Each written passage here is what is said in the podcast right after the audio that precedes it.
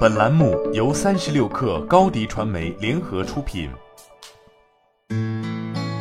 本文来自三十六氪神译局。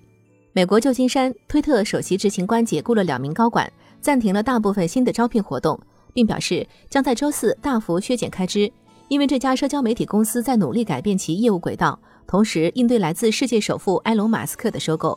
在《纽约时报》获取的一份分享给推特员工的备忘录中，首席执行官帕拉格·阿格拉瓦尔表示，公司正在暂停大部分招聘活动，并缩减可自由支配的支出，尽管并未计划裁员。阿格拉瓦尔写道：“这些举措部分源于推特没有在受众人数和营业收入增长上达到预期目标。”该备忘录中写道：“推特总经理凯冯·拜克普尔和营收总经理布鲁斯·法尔克将离职。”拜克普尔的职位由消费品临时总经理杰伊·沙利文接替。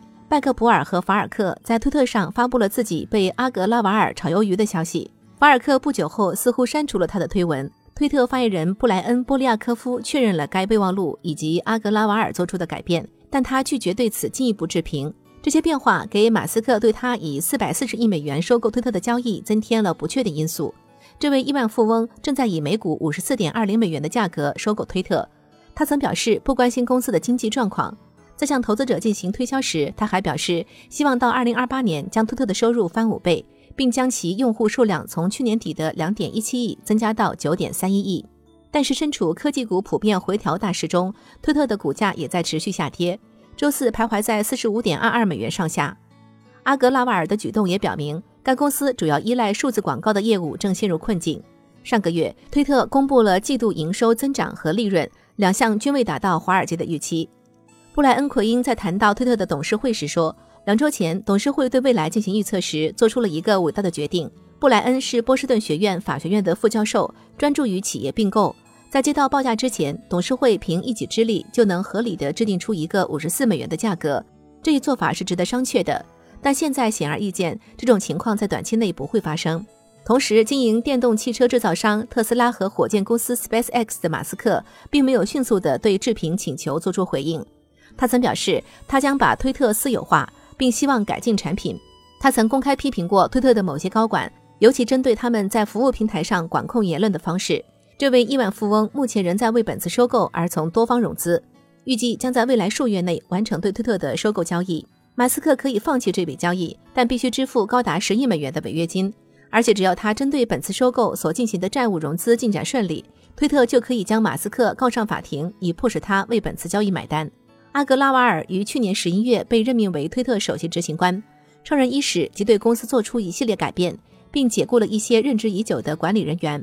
例如，上任同月，公司的通讯主管就离职了，人事主管同时表示将在年底离职。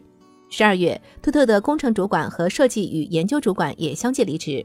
正当阿格拉瓦尔试图进行全面改革时，推特内部对于马斯克接管公司一事已是一片哗然。在交易公布当天的一次公司会议上，阿格拉瓦尔就回答了以下问题：本次交易是如何达成的？将会对员工薪酬和工作造成怎样的影响？以及马斯克会如何改变推特？目前尚不能确定阿格拉瓦尔还将执掌推特多久。马斯克已经提出在交易完成后就担任公司临时首席执行官的想法。根据《纽约时报》获得的会议视频，上周在另一次公司会议上，新提拔的总经理沙利文告诉推特员工，尽管有马斯克带来的不确定因素，大家还是要保持积极并继续工作。沙利文还坦率地评估了推特的弱点，称公司未能留住新用户，员工在解决棘手问题上相互推卸责任。他说，有一种人工智能叫机器学习，它对推特的发展有重要意义。他还警告说，推特的内容审核政策可以变得更加灵活。